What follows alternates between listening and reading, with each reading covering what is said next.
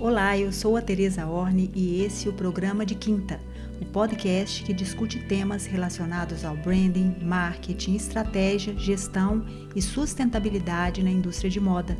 Já ultrapassamos a marca de mais de 80 episódios e aqui recebemos convidados brilhantes que trazem suas vivências no segmento e insights incríveis para o seu negócio. Fica com a gente. Sejam todos muito bem-vindos para mais um episódio do programa de quinta. E esse episódio está muito especial porque eu tenho aqui o prazer enorme de receber Traude Guida, essa mulher à frente do seu tempo, fundadora da marca Lely Blanc, possui grande reconhecimento no varejo e na decoração, sendo pioneira em diversas esferas do mercado, como, por exemplo, o conceito de pontas de estoque.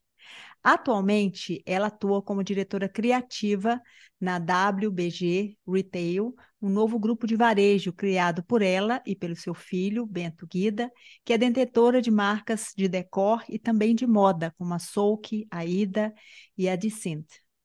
Traude é um grande prazer te receber aqui hoje no programa, te rever, mesmo que por telas, né? Depois de a gente estava pensando aqui uns sete anos que a gente não se encontra. Então, maravilhoso que você esteja aqui hoje com a gente. Muito obrigada por ter aceitado o convite. Eu que agradeço, Tereza. Imagina, é um prazer falar com você, uma querida. E além do que, eu tenho um amor especial por Minas Gerais. Ah, que legal, que ótimo, que Verdade. ótimo, Nossa, eu sempre me dei bem com o povo de Minas. que E ótimo. nos velhos tempos eu ia muito para Belo Horizonte. Ah, Então então é um tem que voltar imenso Que estar aqui com ótimo. você no programa de quinta, juro. É muito gostoso. Muito bom, muito bom. Então, ótimo. Pessoal, hoje a gente vai tratar de um tema muito importante, que é a visão empreendedora e as novas oportunidades para o segmento da moda. E eu quero começar aqui com a seguinte constatação. Eh, o mundo dos negócios cada vez se torna mais desafiador e é mais difícil prosperar diante de uma concorrência, diante dos desafios também relacionados à tecnologia, a novos players do mercado. Então aí surge uma seguinte pergunta: por que que algumas empresas prosperam e outras não? E a gente acredita que a grande questão pode estar na visão dos seus empreendedores. Você concorda com isso? Totalmente. Totalmente. Porque eu acho que o mundo realmente ele está muito rápido. Tudo é Sim, muito rápido, tudo é muito globalizado, tudo é muito igual, como você falou. isso. Então, você tem que prestar muito atenção para você se diferenciar e apresentar alguma coisa que encante as pessoas, principalmente no meu ramo, que é o varejo. Eu Sim, sempre preciso provocar desejo. Como é que isso. eu provoco desejo em tantas décadas assim? O desejo em 1969 era de uma maneira, hoje é de outra, porque a cabeça de todo mundo e as informações que as pessoas têm hoje é completamente diferente de 30, 40 anos atrás. Então, Sim, eu acho que a coisa mais importante, não importa o ramo que você esteja, é prestar muito atenção no comportamento das pessoas. Pode isso. ser a culinária, eh, pode ser o varejo de roupa, pode ser uma loja de doces. Você tem que prestar muito atenção, porque eu, eu sempre prestei, sempre, porque eu, eu, eu sou muito detalhista nesse sentido. Eh, Nas pequenas coisas, elas querem me dizer alguma coisa. E eu acredito também no inconsciente coletivo, demais. Muito, Demais no muito. Isso é inconsciente muito importante. coletivo. Isso é Então, muito eu acho que importante. realmente que prospera quem presta muita atenção, que esteja muito atento ao seu negócio. Às vezes, em coisas pequenas, você descobre grandes ideias. Grandes Então, tem- oportunidades, né? é exatamente, porque elas surgem, você tem que saber aproveitá-las, entendeu? Isso, capitalizar essas oportunidades. E aí eu queria Exatamente. começar eh, te perguntando assim, porque há muito tempo atrás eh, eu li um livro que eu achei muito interessante, porque ele estudava o sucesso. E para e fazer essa entrevista com você, além de estudar, né, a sua história, entender como que foi toda a sua trajetória, eh, me veio em mente também usar alguns elementos desse livro, que é o Fora de Série, que é um livro do Malcolm Gladwell, que ele estuda o sucesso e ele tem uma série de teorias muito importantes. Em um determinado momento do livro, ele fala sobre é, os valores familiares, né? Como que a estrutura familiar, como que esses valores, essa história familiar pode te levar ao sucesso. Em outro momento, ele fala da importância do treino. Ele dá exemplos incríveis, e um deles até sobre os Beatles, que eles não explodiram à toa, né? Na verdade, eles tinham todo um histórico de, de tocar junto, o grupo já existia junto, e quando eles explodiram, é porque de fato eles tinham mais de 10 mil horas de treino, que é a teoria dele, né? Que é muito importante, porque ele fala que as pessoas se diferenciam por essa capacidade de treinar, de se aprimorar. Então, eu gostaria de, em dois, nessa né, pergunta, eu gostaria de dividi-la em dois momentos. Uma é entender um pouco desses valores e como eles influenciaram nesse seu sucesso, né, nos seus empreendimentos que você, tão jovem, foi criando. E, por outro lado, também entender como que esse tempo que você começou como vendedora de loja, depois uma grande empreendedora, como que esse tempo foi capaz de aprimorar esse seu olhar, como você falou, né? Esse seu olhar tão primoroso, tão detalhista para visão, para os comportamentos do consumidor. Bom, eu, em primeiro lugar, assim, na, na, em relação aos valores familiares, uhum. é muito importante porque você sedimenta, acho que tudo que você é, desde que você tenha valores muito sólidos nesse sentido. Por exemplo, eu, eu sempre falo que eu fui criado por duas mulheres muito fortes. E essas duas mulheres me, me, me ensinaram e, e, e, me deram exemplos incríveis de força, de ética, de, que isso é muito importante. Tanto é que eu, eu acho que eu. De, de respeitar o ser humano no sentido. Não importa se você está no mesmo nível que ele, se ele está baixo, se ele está alto, não importa. Esse respeito pelo ser humano sempre me, me levou a lugares incríveis. Por exemplo, eu sempre fui muito.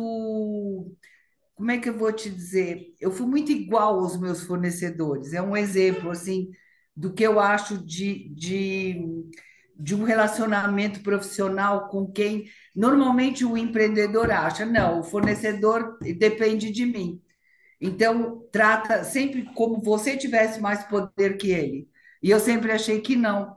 Ele precisava de mim, mas eu precisava dele tanto quanto ele precisava de mim. Então, todos esses valores de respeito ao próximo foi muito importante. Isso eu aprendi com a minha mãe, com a minha avó, demais.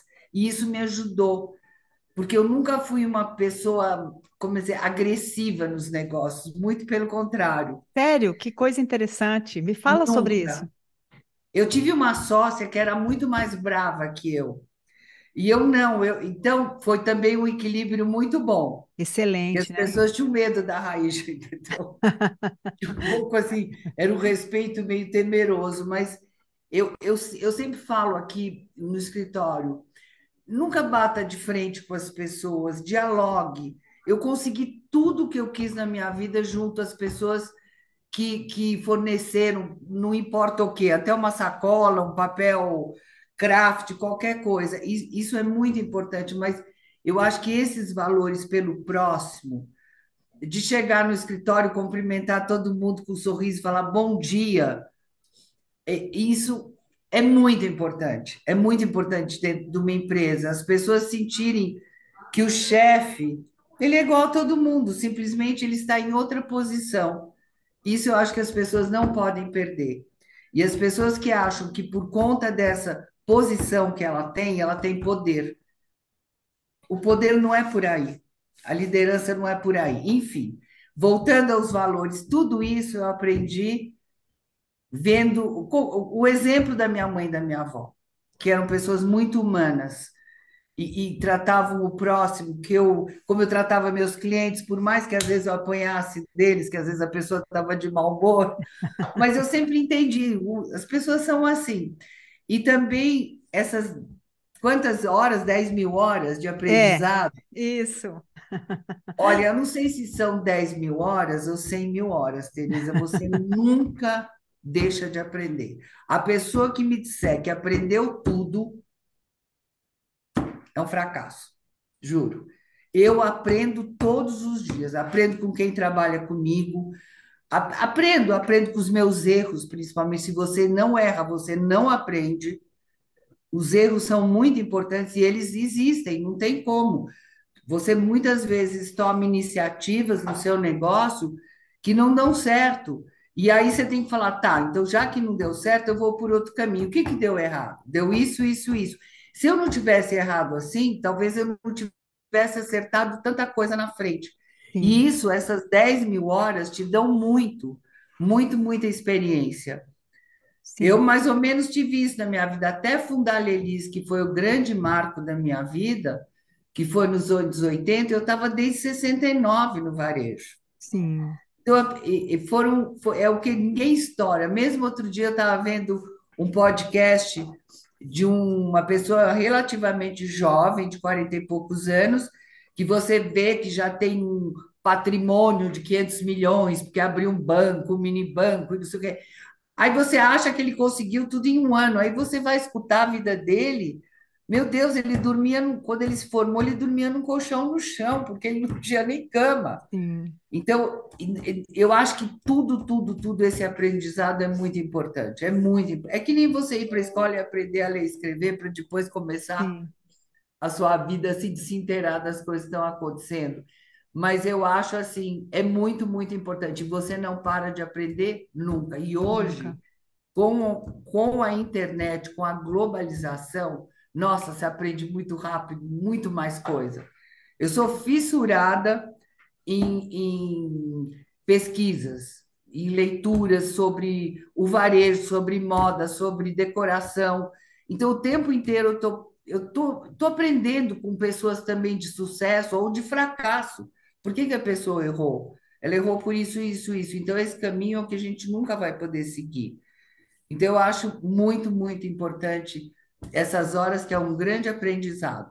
É um grande aprendizado. Onde você acumula erros, que eu te falei, não são só vitórias, né? Existem é. muitos erros. E é, mas os erros. erros é, é como você colocou, né? É, os erros eles te permitem esse crescimento quando eles são avaliados, né, Traude? Porque muitas vezes é, muitos empreendedores, até numa certa arrogância de, de acertar sempre, né? Porque é, o, a autoconfiança ela é uma linha tênue da arrogância, né? Porque o autoconfiante, ser autoconfiante como empresário, mesmo como um colaborador de empresa, é maravilhoso. Mas existe uma linha muito tênue transpor isso para arrogância. Então, quando a gente, numa visão arrogante, você acha que, nossa, eu já sei tudo, pois eu já passei por isso. Quando é que, quando é que eu vou estar pronto? Como você disse, nunca, porque a gente nunca para de aprender e essa sua, exatamente esse seu aprendizado contínuo que de repente pode ter ampliado a sua visão como empreendedora, essa necessidade de conhecer o consumidor, essa necessidade de perceber muitas vezes o que os olhos desatentos não percebem, porque essa necessidade o tempo todo de estar se encontrando outras alternativas para os problemas que estão postos ali. E o comportamento anda mudando muito rápido. O mundo vai oferecendo uma maneira diferente de viver, de morar, de se vestir. É tudo muito rápido. Então você tem que estar muito atenta. E eu também acho que é muito importante você ouvir o jovem. Eu ouço o jovem o tempo todo. Eu trabalho com muita gente jovem. Isso é excelente. Então não é porque eu tenho experiência que eu sei tudo. Muitas Sim. vezes eu aprendo muito com eles, como aprendo com meu filho, que é meu sócio. É, olha que incrível, né? Essa, essa visão, assim, de vocês dois juntos. Como é que foi esse encontro? Me fala um pouco sobre isso, até pensando aí nesse, nesse nascimento desse grupo novo, que tem hoje já marcas super legais, como a Souk. Quantas lojas já tem a Souk? A Souk está com 20, 23, né? 23, 24 lojas. Nossa, que legal. Tem que a Ida, que já está com três lojas, e a Descent, que é está com uma loja só, que abriu há pouco tempo, que é um streetwear também, que é uma. Mas isso eu, eu acho que é muito a visão do meu filho. Sim. Porque não adianta, eu tenho 76 anos. Eu tenho que entender que eu não vivo certas coisas. Eu não frequento certos lugares. Certos lugares, isso é, mesmo. É, eu não, não sei nem o vocabulário, às vezes, de certas tribos. Então, a minha, a, a minha experiência, ela soma, mas ela não é a, a, a- aquela matriarca que sabe tudo e todo mundo tem que me obedecer porque eu dei certo e sei tudo. Não, muitas vezes ele sabe mais que eu do que está acontecendo agora. Sim, com Então, certeza. eu digo, isso que você falou, essa autoconfiança, e para mim uma das coisas que mais destroem o empreendedor é a vaidade. Sim, A vaidade, para mim, é um negócio terrível. Ele é um inimigo da pessoa, é um grande inimigo, a vaidade. É sim. uma coisa que nunca existiu nem na minha sociedade com a minha sócia. Jamais uma quis ser melhor que a outra ou aparecer. Nenhuma das duas tinha vaidade. A gente queria um bom negócio, a gente queria um negócio que desse certo. Não importava se uma hora a Raiz já tinha acertado mais que a Traude, mas porque não existia vaidade de ambos os lados. A, Olha a vaidade é legal. terrível. Isso, isso. Porque ela destrói a sua visão, né? Ela destrói a sua capacidade de observação. Porque no, no afã de querer eh, estar certo, no afã de querer eh, ser, ser compreendido pelos outros, ou ser aceito, a pessoa fica cega para as outras oportunidades. E aí passa um monte de coisa que você não consegue enxergar, né? Você queria saber de como eu fiquei sócia do meu filho. Exato, é. Eu queria ouvir mais sobre Então, esse assunto. quando eu vendi a Lelis, eu ainda fiquei três anos que eles me pediram para eu ficar na direção criativa. Sim. Eu fiquei tanto que eu esquecia que eu tinha vendido a empresa. Eu comecei a trabalhar mais do que quando era só minha. Olha a responsabilidade, né? Alexandre. É porque a minha responsabilidade, porque se você erra, é sua. O erro é seu, o prejuízo é seu. Agora, quando é dos outros, e, há Sim, muito, e eu só fui, eh, eu só fui funcionária de alguém quando eu, a primeira loja que eu fui vendedora. sim, Depois eu sempre fui proprietária e dona. Então, nesse momento, eu virei funcionária de novo, querendo ou não. sim, certeza. Então, a minha responsabilidade ela aumentou. Então, eu comecei a trabalhar mais, que eu já trabalhava muito. Eu comecei a trabalhar muito, muito, muito, tanto que eu chegava em casa e chorava, de exaustão, não de problemas. E aí chegou uma hora que meu filho dizia: Mãe, corta esse cordão, a empresa não é sua. Para que tanto trabalho? Porque eu ia trabalhar sábado e domingo. Foi uma loucura. Tanto que o melhor resultado da empresa eu já tinha vendido da Olha, vida dela. O melhor resultado do ano foi realmente depois que eu tinha vendido, que era, era uma, era uma loucura. E aí eu acabei falando para os acionistas majoritários que eu queria sair, eles falaram, não, Trau, de jeito nenhum, então vem só três vezes por semana. Não existe isso, Tereza. Ou você cai, eu pelo menos, é. eu não consigo, eh, vamos dizer, chegar numa empresa, ficar três dias e algumas horas, dar uns palpites, não dá. Eu tenho, eu tenho que dominar o É imersão, né? É imersão mesmo. É, eu não consigo. Ser consultora só, eu não consigo. Eu- eu- meu perfil não dá. Eu, eu admiro quem consegue. Sim, Eu, às vezes, eu, o Bento que fala, você não passa nada para as pessoas, você acha que você faz melhor. Eu falo, mas eu faço mesmo, eu sou mais detalhista, eu presto mais atenção.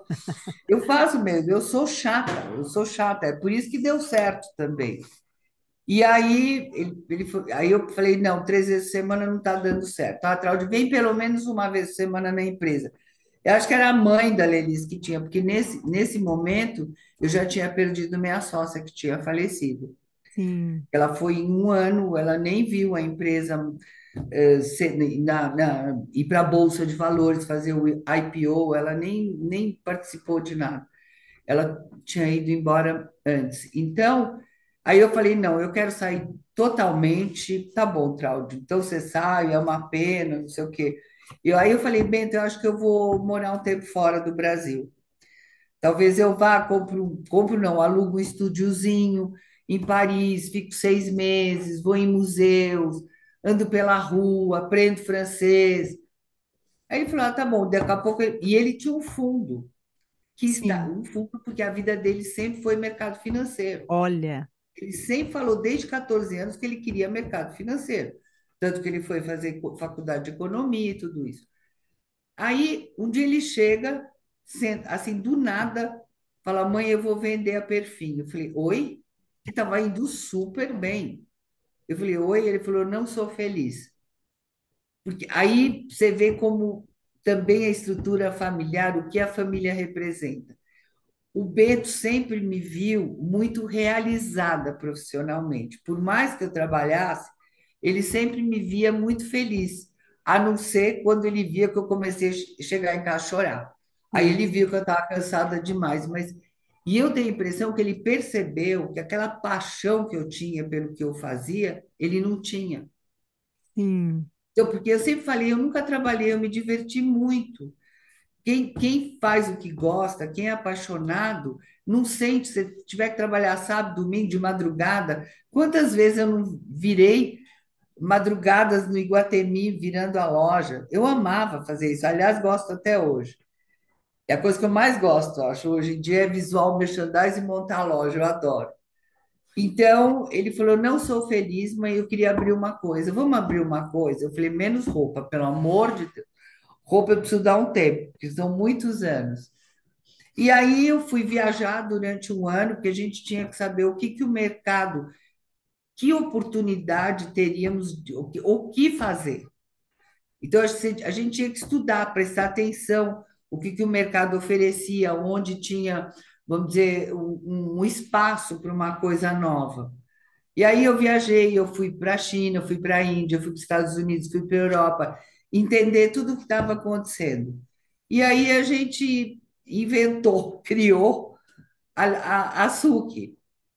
Foi por exatamente pelo Bento, não sei mais, porque eu não, não tinha pensado mais em empreender. Eu acho que eu voltaria a empreender, porque eu não consigo ficar sem trabalhar. Descobri hoje que não dá. O dia que eu parar de trabalhar, eu vou ladeira abaixo. Acho que eu fico uma velhinha em dois minutos, entendeu? então foi assim. Olha que legal. Super certo. Agora, existe um respeito muito grande por ambas as partes.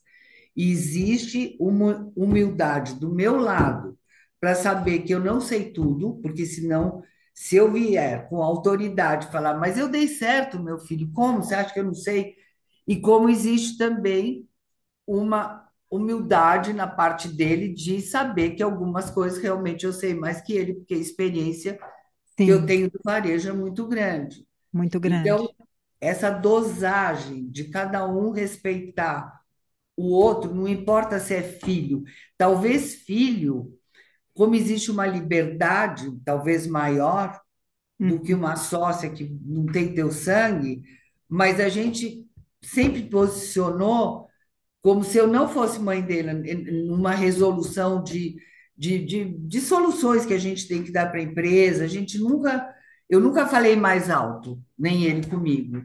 Sim. Claro que às vezes deu umas rusgas, óbvio, Sim, claro, mas, isso é normal, né?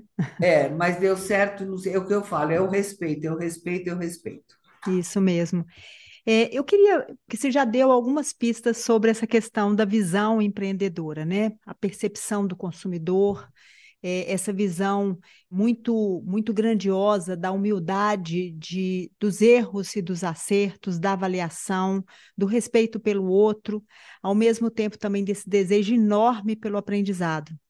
Mas eu queria é, colocar mais um elemento aí que eu percebo muito na sua empresa, que é essa, essa questão da experiência do consumidor, que sempre foi muito forte. Eu, eu lembro dos tempos é, não vou dizer que áureos, porque a Lelis é uma marca incrível, mas ela teve momentos de realmente assim ser um, um, desejo absoluto das mulheres e a questão das lojas, a visão da experiência, né, de você ter realmente revolucionado esse varejo no sentido de trazer a experiência para essa seara do, do, do, consumo mesmo, ou seja, os espaços de venda deixarem de ser apenas um momento de troca para ser um espaço de experimentação mesmo de valores da marca, que é sofisticação, beleza, elegância, né, que eram, são muito presentes na Lelise e no, no tempo que você esteve diante dela, mais ainda.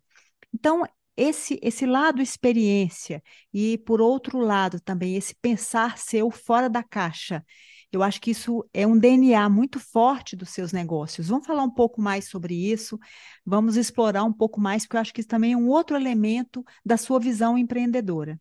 Eu vou, eu, vou te dar um exemplo passado. Sim. Eu digo assim, dessa experiência, de você, eu digo, tudo é prestar atenção. Sim. E hoje é mais fácil, porque na época, por exemplo, que a gente abriu a Lelis, a Lelis, vamos dizer, quando a gente foi para um espaço maior, que a gente percebeu que não era só vender mais por metro quadrado, que era o grande conceito da época. Quanto mais você vende por metro quadrado, melhor é o teu negócio.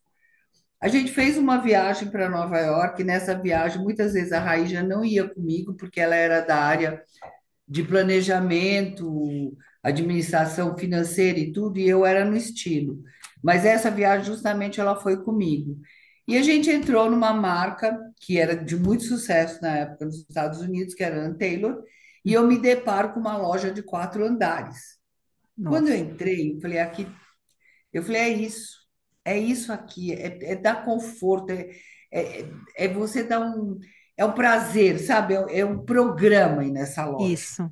É um grande programa, que delícia. Eu falei, Raíja, nós temos que mudar a nossa visão. E ela também ficou encantada.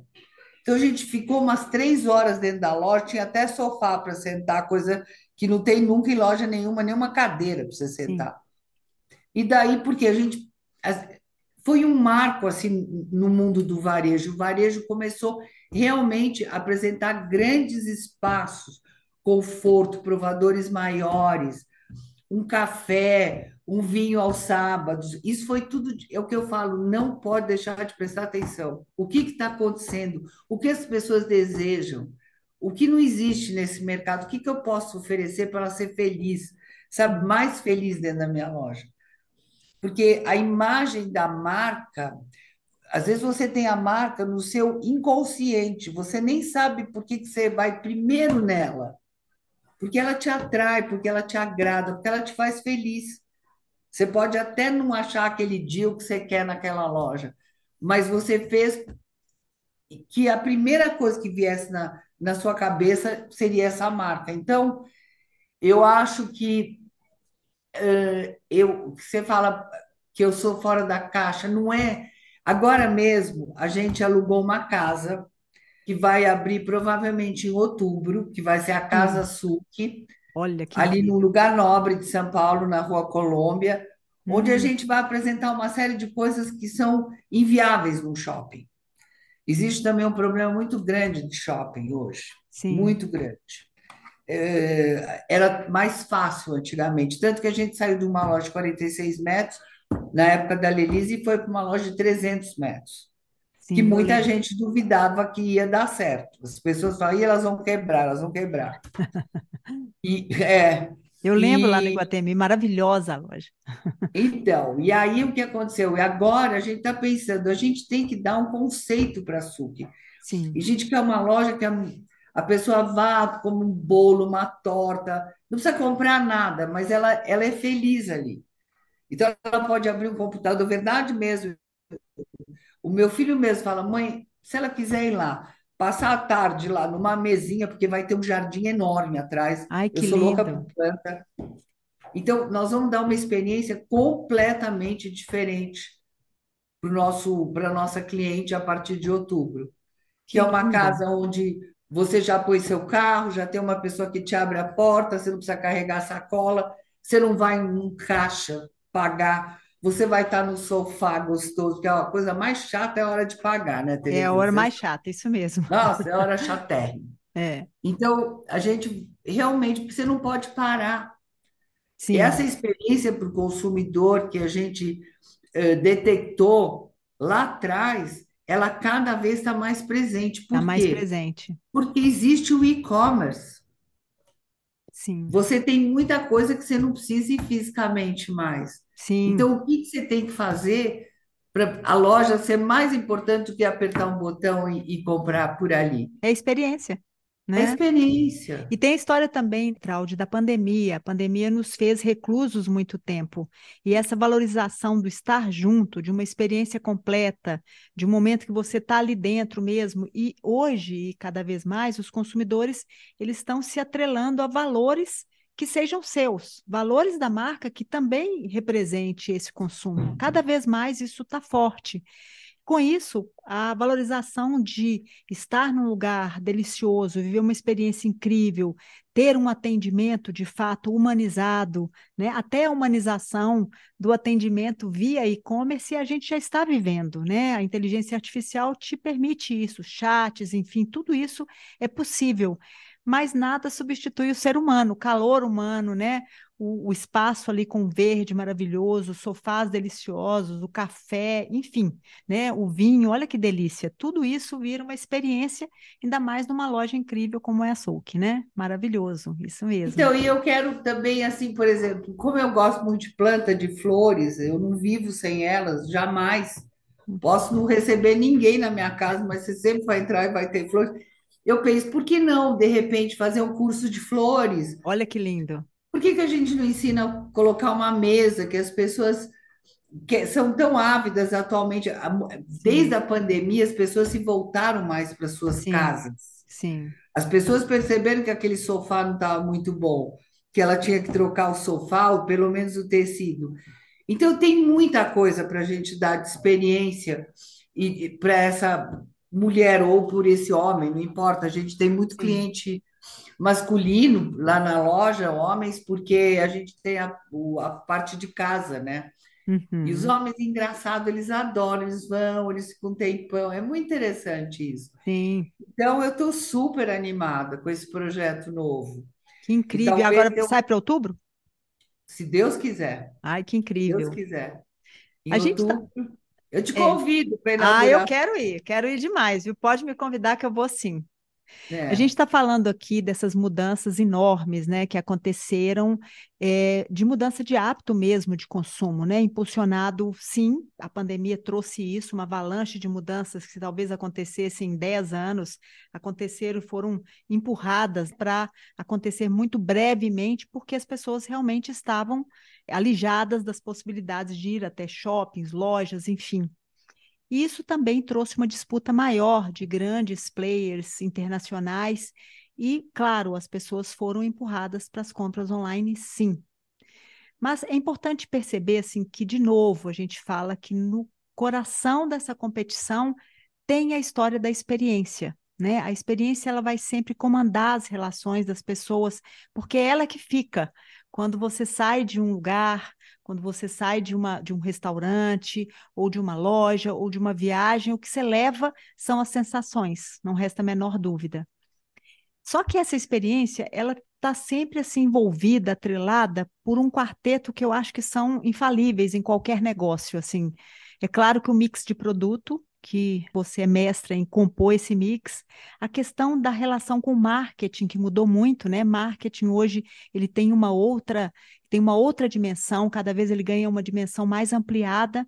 A questão da tecnologia, que a gente não pode estar longe dela, porque a gente precisa inclusive até mesmo não só para se aproximar do consumidor, mas também para poder conseguir avaliar esses dados.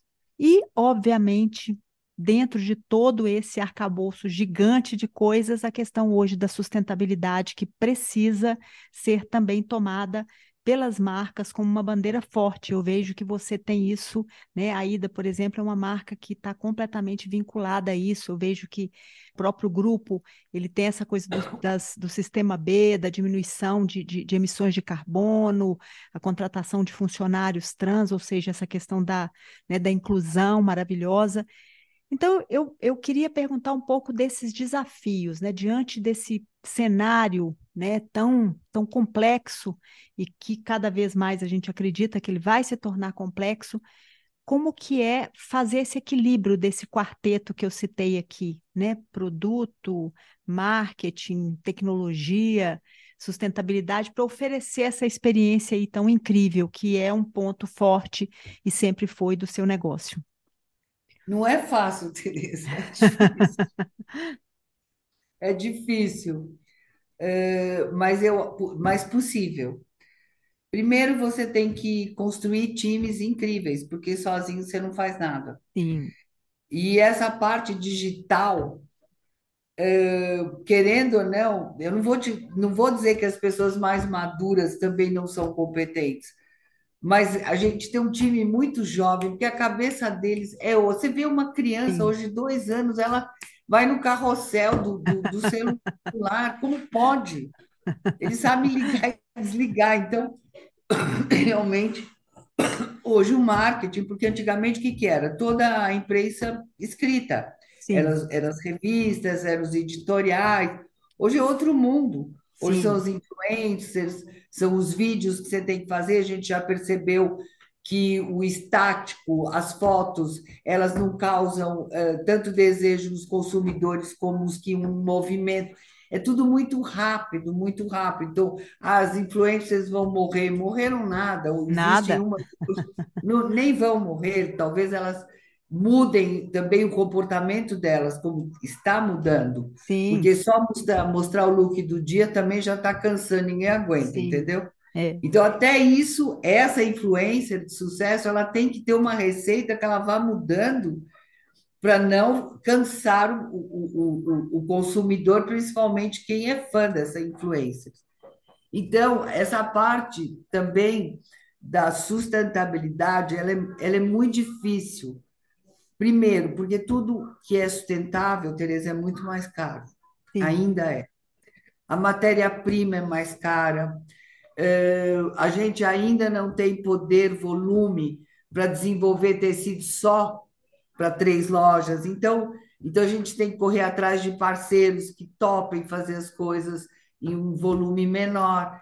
Então, mas é, é maravilhoso, porque é o futuro do nosso planeta, não tem como fugir. Não tem Vai como. demorar, Vai demorar.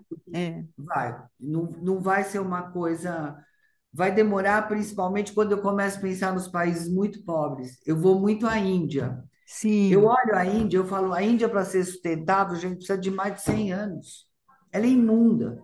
Ela tem esgoto a céu aberto em tudo que é lugar, tanto no bairro rico como no bairro, porque lá é tudo misturado. tudo Aí, você misturado. conhece a Índia, Tereza? Não conheço, não conheço, sou É, louca é para ir. louco. A Índia é louca, é a coisa mais louca que eu já vi na minha vida. Eu vou há 20 e poucos anos para a Índia, tanto que eu já participei de uma grande transformação. Uhum, da Índia. E surgiu também um pouco uma classe média mais forte, porque antes era o muito rico e o muito pobre. muito pobre. Mas ainda existe muita gente abaixo da linha da pobreza, da miséria. Existe Sim. muito. E Então fico muita gente, né? aquele. Muita. Eles passaram a China agora. Eu fiquei sabendo, fiquei impressionada. Meu Eles, Deus. pa- eles passaram a China. Em compensação, a China, que eu vou também há 24, 25 anos, te- teve ano que eu fui cinco vezes para a China, o céu está ficando azul. Na cidade que eu ia, que era cinza, que eu nunca vi um céu azul, a última vez antes da pandemia, exatamente 2019, falei, gente, o céu em Guangzhou está azul, está ficando azul, porque eles realmente assinaram vários acordos que eles vão despoluir, porque acho que Estados Unidos e China eram os maiores poluidores, né? Eu acho que continua sendo ainda, se não me engano, É, parece que sim, Mas né? se você olhar os rios, dá vergonha dos nossos rios. Os rios de cidades grandes, eu estou dizendo cidades com mais de 20 milhões de habitantes, os rios estão limpos, as pessoas estão nadando nos rios. Você vê as Nossa, pessoas nadando. Eu, sim. te- eu tenho, de um lado, uma admiração enorme pela China. Sei que é um país comunista, Aham. e você não sabe uma série de coisas que acontecem dentro desse, desse país, mas de uma certa forma eu acho chinês feliz, que eu pergunto para ele, você gosta de morar na China? Eles falam, eu adoro. De verdade, eu pergunto para tudo que é chinês se ele é feliz.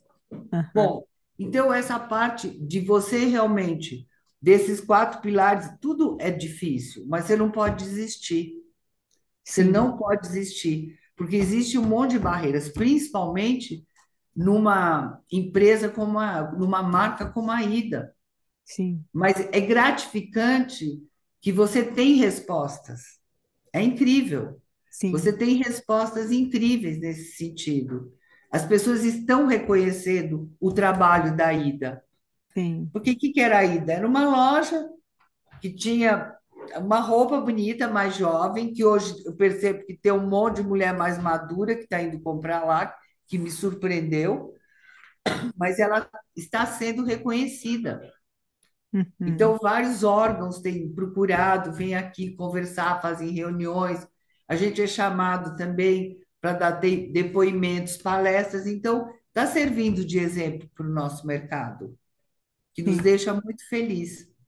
É, e eu fico percebendo também que existe sim, né, como você falou desde o início, a questão do imperativo do consumidor, cada vez mais educado, cada vez mais consciente, porque você tem aí um, uma nova geração que ela tem uma consciência mais ampliada, inclusive com relação ao próprio imperativo de um fast fashion exagerado, de um, um volume exagerado de consumo.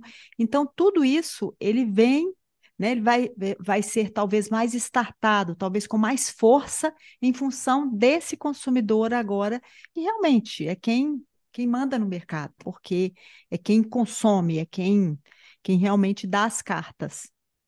É, eu digo, ainda é uma parcela muito pequena, uhum. ainda é uma parcela pequena, Sim. mas ela está crescendo. Sim. Esse movimento da moda agora, que chama o Quiet Luxury, Sim. é muito importante porque é, a, é, ensinar as pessoas que a qualidade ela é mais durável dentro do armário. Vamos comprar menos roupa. Mas vamos comprar melhor, é o, né? É o segundo maior lixo do mundo. Sim. É o segundo maior lixo do mundo. Então, esse Quiet Luxury é para mostrar que ao invés de você ter, você comprar na Shine, Shein, nunca sei o nome desse negócio. É. Toda semana uma saia, dá uma, uma. Tudo bem que é gente mais jovem que compra, eu acho. Sim. Eu acho que esses sites são mais para as pessoas mais jovens, mas se joga fora. E uma roupa boa, ela dura 10, 15 anos no armário. Sim. Então, é essa consciência também. Porque hoje o jovem, ele não sabe o que é um bom tecido, ele não sabe o que é um bom acabamento, ele não sabe o que é um overlock, uma roupa, porque esse fast fashion tirou tudo isso do pessoal mais jovem. Isso. Uma barra toda franzida, não quer saber, ele não sabe. Não é que ele não quer saber, porque onde a ele não tem padrão, né? Padrão de, de, comparação, ele não tem padrão. Então, se eu não tenho padrão, como é que eu vou saber se isso é bom ou se não é? Né? Exatamente, não tem. Ele... É. Às vezes eu falo certas coisas para as meninas aqui, que eu sou rodeada de gente jovem, bem mais jovem, 28, 30 anos, assim, e ela, eu falo algumas coisas, ela fala, mas que tecido é esse? Não, ninguém mais sabe nada nesse sentido. É. Importa a roupa bonitinho, preço bom, que eu posso trocar bastante. Isso. Então, esse movimento da tendência também do quiet luxury, que é o luxo silencioso, que você não precisa estar com marca, não Sim. precisa mostrar nada, mas tem uma coisa de boa qualidade. É melhor Sim. ter uma do que cinco, e ela vai durar e você não vai poluir o planeta. Exatamente. polui. Exatamente, né? A gente está vendo aí grandes movimentos, né? O próprio é, second hand é um demonstrativo de que o produto que é de qualidade, você inclusive pode né, vendê-lo, você pode ter, né, você não precisa de desfazer daquela, daquela roupa, daquela não, bolsa, daquele produto. Exatamente, você não, second hand roupa ordinária você não vai existir. Não vai existir, exatamente, é. né? Roupa ordinária eu, não tem jeito. Eu estou impressionada com a força da second hand. Sim. E como as pessoas estão voltadas agora para os brechós. Sim, sim. Se fala em brechó, brechó como não se falava antigamente. Como não se falava antes, né? E, e assim, virou uma coisa também cool, né? Assim, as pessoas Muito. acham legal, assim, olha, isso aqui, é, sabe? E tem também os formadores de opinião, aí eu vejo a força dos influenciadores, é, mostrando que isso realmente é algo que é possível, não há necessidade de você estar sempre trocando de roupa, você pode ter uma roupa legal e olha o tapete vermelho, né? Mostrou aí todo mundo com, fazendo inclusive uma alusão ao, ao Karl Lagerfeld, mas obviamente, todo mundo ali de peças, né, de acervo mesmo. E eu acho isso um movimento importantíssimo, porque isso é que ajuda a educar essas novas gerações. Isso é que ajuda a educar o consumidor, isso é que ajuda a mudar essa visão do excesso, né, do consumismo, do exagero que não há necessidade. É, e que tomou conta dos jovens, principalmente. Então, isso. que bom, né? Que bom. É. Inclusive, é o que você falou, os influenciadores o, a, a, a, princesa inglesa está repetindo as, as roupas dentro do lado do luxo, não importa. Sim. Você não precisa mais para cada ocasião uma roupa. Exatamente. Aliás, né? Não é. Isso até não é bem visto, né? Como você falou. Mas, querida, eu tô, nós estamos aqui todos, eu tenho certeza que os ouvintes vão amar essa fala tão gostosa nossa aqui. Mas eu queria ouvir de você, antes de terminar essa entrevista, diante de tantos cases de sucesso que você teve no passado e agora está construindo novos, que também já estão se tornando cases de sucesso, é, fruto dessa visão empreendedora e eu quero assim lembrar de alguns pontos que você colocou com tanta simplicidade, né, como prestar atenção no consumidor, a humildade de estar aprendendo sempre, o fato de sempre considerar as pessoas, seu entorno como iguais, eu acho isso fundamental. E essa escutativa, né, essa percepção de que não saber tudo é muito bom também, porque você aí consegue incluir o outro e a visão fica ampliada. Isso é maravilhoso. Mas eu queria que você compartilhasse, assim, se você né, puder, falar um pouco desses passos, de como as pessoas podem aproveitar é, essas oportunidades alinhadas a isso, a essa visão de mercado, porque é, no meu trabalho, é, nas empresas, eu percebo que muitas vezes as pessoas elas, elas constroem produtos não levando em consideração produtos ou serviços, mas sem levar em consideração quem vai consumir, né? Sem perceber que aquilo vai preencher de alguma maneira alguma alguma é, necessidade, algum desejo, né? Alguma falta, alguma brecha que o mercado abriu ali. Então, é, antes de construir produtos ou serviços, é, pre é preciso fazer esse exercício seu aí de prestar atenção. Mas é, coloca um pouco dessas, dessas suas percepções assim de passos, de, né, de como construir esses negócios com tanto sucesso. Eu acho assim, na Lelis, por exemplo, eu sabia, eu acho que você tem que saber para quem você quer fazer o seu negócio. E estudar esse para quem? Qual é a mulher que eu atinjo? Eu, eu não consigo ter, eu não sou a Zara, que tem 400 mil etiquetas, que tem do bebê, tem do, da criança, depois tem do adolescente, porque é um grande case de sucesso. E olha quantos anos o Ortega, que é o meu maior ídolo, tá? É Ele é, maravilhoso, da... né? Maior ídolo. Meu também. Não, é um homem que parece que começou aos 50 anos, que tudo tinha dado errado. Nossa, gente, antes. Que incrível. Eu acho que você tem que saber, primeiro, o que, que você sabe fazer. Não, é, é a mesma coisa eu abrir um restaurante, Tereza. Não é porque tudo deu certo que eu vou abrir um restaurante e vai dar certo. Não vai. Eu não domino. Sim. Eu não sei nada de restaurante. Então, é primeiro, o que, que eu sei fazer bem feito? que, que eu sei fazer e para quem eu quero fazer. Eu não, não adianta eu dar tiro para tudo que é lado. Eu sei bem, eu sabia bem para quem, que mulher era que eu fazia roupa na Lelis. Eu acho que é por isso que, que, que era consistente a marca. Você entrava, você olhava, você sabia. Eu não deixava de fazer uma mini saia, apesar da, da minha mulher ter acima de 30, 35 na época, 28, porque eu, eu também tinha que dar este ar jovial e dizer que eu sabia o que estava acontecendo no mercado quando surgiu a mini saia. Um exemplo que eu estou te dando. Mas a grande coleção é para essa mulher.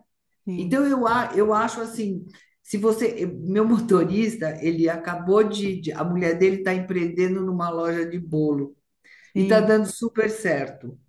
Então eu falo, mas que tipo, o, o, que tipo de marketing vocês estão fazendo? Hoje o Instagram vende. Sim, vende então, muito. Você tem que saber, o teu negócio vai ser através do Instagram, o, o que marketing que eu vou fazer e para quem. Eu acho o mais importante é para quem eu pra vou quem? fazer. Para quem? Eu tenho que saber que é essa pessoa que eu preciso atingir. Quais os, o comportamento dela, quantos anos ela tem, ou que classe ela é era de uma classe mais simples, era de uma coisa de mais de luxo. Eu acho isso super importante. E não perder as oportunidades, Tereza. E outra coisa, esse do empreendedorismo, eh, eu, eu tenho Instagram que eu não tenho tantas seguidoras, porque eu, eu, eu deveria me dedicar um pouco mais, porque é uma das coisas mais interessantes. Eu tenho de 200 a 300 directs por dia. Nossa, que incrível! Por dia, eu respondo todos. Ai, que lindo. Coração, beijo, tudo, não consigo escrever. E eu percebo o qual, é, eu acho que é uma das maiores missões que eu tenho agora. É fazer com que a mulher acima de 50, 60, 70 saber que ela tem chance ainda de fazer um monte de coisa e que ela pode ser uma grande empreendedora, que ela pode gerar emprego, que ela pode gerar uma, uma maneira de viver com mais conforto, de ganhar um pouco mais, a aposentada. Então, eu acho que uma das, pelo, pelo engajamento que eu tenho, que é uma coisa absurda, eu Incrível. acho que é uma das grandes missões que eu tenho agora. E mostrar que eu continuo com projetos, tanto que essa casa é o sonho da minha vida, essa casa SUC, que a gente vai abrir. Porque vai ter um garimpo, eu quero pôr antiguidade, junto agora coisa. Enfim, que, que a vida não acabou. Então, é- é- essa é uma das grandes missões que eu tenho agora, de incentivar essa mulher, sabe? Dela me ver, eu, porque o meu, minha marca registrada é elevador de manhã. Então, às vezes, seis horas da manhã eu estou indo para a loja fazer a vitrine, e elas falam, Cláudia, eu estava jogada na cama, te ver maquiada, pintada, arrumada, maquiada, arrumada, e de bom humor indo trabalhar, fiquei com vergonha de ficar na cama. Então, é uma, eu, eu lembro que nos Estados Unidos, uma época, eles fizeram uma campanha muito forte para a mulher mais madura, para ir trabalhar. Então, também eu acho assim, empreender. Quantas, quantas mulheres, eu conheço algumas que começaram a empreender, porque elas sabiam para quem ela ia fazer, que nem a, a mulher do meu motorista que eu cito. Ela faz bolo como ninguém, e ela já está no mercado há oito anos, e ela era uma funcionária.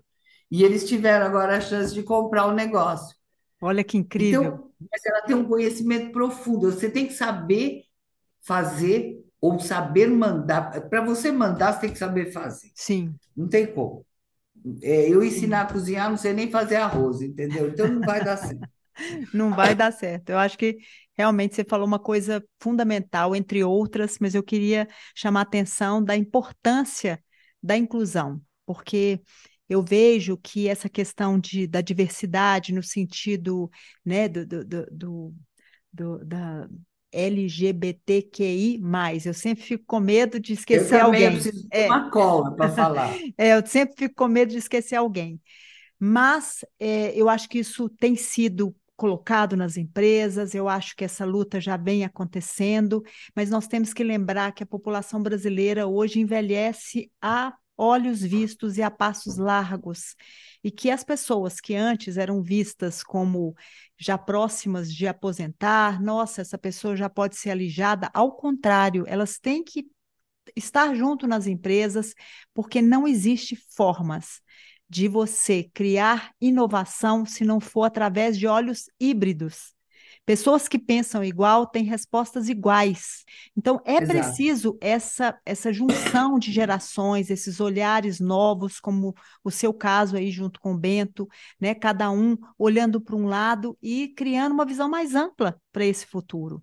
Então, eu acho que isso que você está trazendo para as mulheres e mobilizando forças dessas pessoas que, quando te veem lá, é, saindo toda maquiada, linda para trabalhar, tão cedo elas vão olhar e falar: Nossa, peraí, deixa eu levantar dessa cama que ela não me pertence. Isso mesmo. E eu acho que esse movimento precisa é, estar cada vez maior. Eu ainda vejo as empresas com muitos critérios, sabe? Ai, será que essa pessoa vai permanecer mais tempo? Já está provado que as pessoas com mais idade, elas são muito mais leais aos empregos, elas são muito mais envolvidas, muitas vezes elas não Comprometidas. comprometidas, né? Os filhos já cresceram e o trabalho para elas tem um valor diferenciado. Então, é importante pensar nisso. Eu acho que essa bandeira que você trouxe aqui é maravilhosa e que as mulheres que estejam nos escutando aqui percebam a importância e o quanto que elas podem contribuir para esse mercado. E, a- e uma coisa super importante até para quem pensa em abrir um negócio. Não esqueça desse setor acima de 50, 60. É uma mulher resolvida, ela não tem mais filho para criar. Então, sim, não importa o dinheiro que ela tem, se é um pouco, médio, muito, é para ela. Você sim, entendeu? Então, é uma força incrível no varejo. sim, Se fala muito do certeza. jovem, do jovem. Eu, eu sei porque eu percebo que eu tenho muita cliente acima de 50 anos. E essa mulher tem muito poder de compra. Então as Isso. pessoas aí falam assim, ah, mas é roupa de velha. Que roupa de velha? Ela não quer mais ser velha. Ninguém quer ser velho mais. Por mais quer favor, ser esqueça isso. velha? Então é um, é um setor assim que eu falo, eu tenho uma grande missão na minha vida e eu fico feliz quando eu vejo que eu consigo alguma coisa assim. espontaneamente, porque eu espontaneamente. tenho muitas respostas diariamente, então eu fico muito feliz. E, as- e não se pode esquecer disso. Eu não esqueço dessa mulher. Eu falo, gente, não adianta fazer muita regata, eu preciso fazer mais blusa com manga. A Sim. mulher mais velha não tem um braço lindo, todo torneado.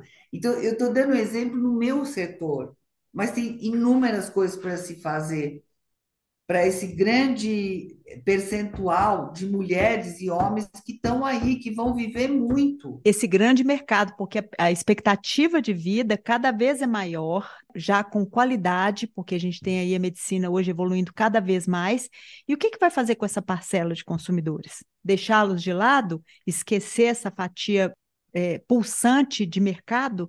Eu acho que não. E da mesma forma, uh, as empresas precisam abraçar essa, essa, esses talentos que muitas vezes é, têm dificuldade de se Demais. recolocar. Isso Eu mesmo. adoro mulheres mais velhas, porque eu digo assim, de setor de acabamento, vou dar um exemplo na Sim, que eu estava te dizendo, nome de tecidos, de acabamentos.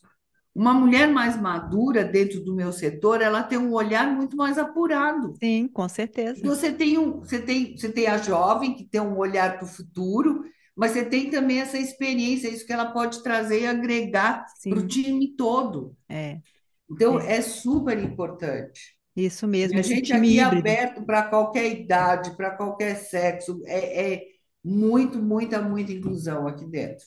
É um, é um lema que a gente tem aqui, que legal, que legal.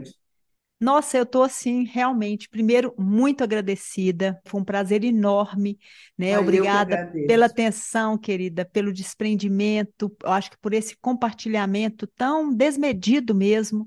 E, e, claro, né, com certeza as pessoas vão amar, né, te ouvir, ouvir toda a sua experiência, e eu acho que o mais importante, a sua visão é, de futuro, a sua visão tão grandiosa e tão ampliada, né, que não cessa de crescer, de, de perceber essas, essas novas possibilidades que o mercado está aí a toda hora sinalizando, né? A gente só tem que ser perceptivo mesmo, você tem toda a razão. Isso Verdade. mesmo. Eu Querida, que agradeço. Foi um prazer. Sempre estar com você é uma delícia. Ah, que ótimo, que ótimo, muito feliz mesmo. E se você puder compartilhar as redes, a sua rede social para as pessoas também te seguirem, né? E também as marcas, né? Eu acho que eh, a gente já citou aqui, mas se você quiser falar sobre elas um pouco mais, enfim. Olha, a única coisa eh, que eu, que eu gostaria de dizer, assim, em relação à minha experiência, né, tantos anos né, desse negócio, primeiro, ame o que você faz. Segundo, eu acho que eu, eu deixo transparecer isso em tudo que eu faço, em tudo que eu fiz. Segundo, não perca oportunidades, isso eu não te falei, porque a vida me deu várias, eu agarrei sem medo, Que legal. sem medo. Então, e dizer que a gente realmente que o grupo, que agora não é mais WBG, mudou, o Bento mudou, tá? Ah, ele mudou, gente. Agora é OAS, OAZ. O AZ. Ah, que É. legal. Por que o AZ? Só para a gente saber aqui. não quer dizer nada, é um som aqui teve. Nossa, contratamos, porque WBG, na realidade, eu sou Traud, mas meu nome é Weitraud. E B de B, sabe quando você vai abrir uma empresa rápido, não sabe como pensar? Ele pegou, foi WBG, porque G de Guida. Então era Isso, Weitraud Bento Guida. Isso. Aí ele falou, mãe, não dá para continuar com essa, esse, essa razão social, né? Não é o nome fantasia. Aí contratamos uma empresa, estudamos, e o AS lembra um pouco de asa, de voo, enfim. Ai, que incrível, que É legal. solo fértil, é, você está aqui me ditando, porque também esqueço das coisas, tá, Tereza? Que legal. E, e que todas as marcas indiscutivelmente são feitas com muito amor, que isso para mim é uma receita, você percebe. Você- eu às vezes entro num restaurante e falo, nossa, tudo bagunçado, tá sujo aqui. Eu sou, eu reparo em tudo, eu percebo quando a coisa é bem cuidada e feita com amor. Percebo de Olha. longe. É. é percepção mesmo, isso é visão mesmo, é o que diferencia, não tem jeito, né? É. Mas legal você ter dado tantas dicas imprescindíveis aqui para o nosso público, e eu já quero deixar aqui um convite para você voltar. Primeiro, eu quero ir na loja, quero ser convidada sim. Vai ser outubro, você é outubro, depois eu te mando a data. Ótimo, maravilhoso. E eu quero também te receber de volta numa próxima oportunidade para a gente bater esse papo tão instrutivo, eu acho que tão tão gostoso, que rolou de uma forma tão bacana e ao mesmo tempo trazendo dicas tão importantes para esse número enorme de empreendedores ávidos para ver os seus negócios decolarem, né? Criarem asas, como o seu grupo aí. Muito legal. Obrigada é. mesmo e um beijo enorme para você. Eu quero agradecer a todos que estiveram aqui com a gente hoje e pedir que mandem sugestões, comentários e críticas sobre o programa para o e-mail teresa@221 escrito por extenso.com.br. Prometo que vou responder a todos vocês. E compartilhem os episódios, pois só assim esse conteúdo vai chegar a mais pessoas, trazendo insights para os negócios. É esse o nosso objetivo. Te aguardo no próximo episódio. Até quinta!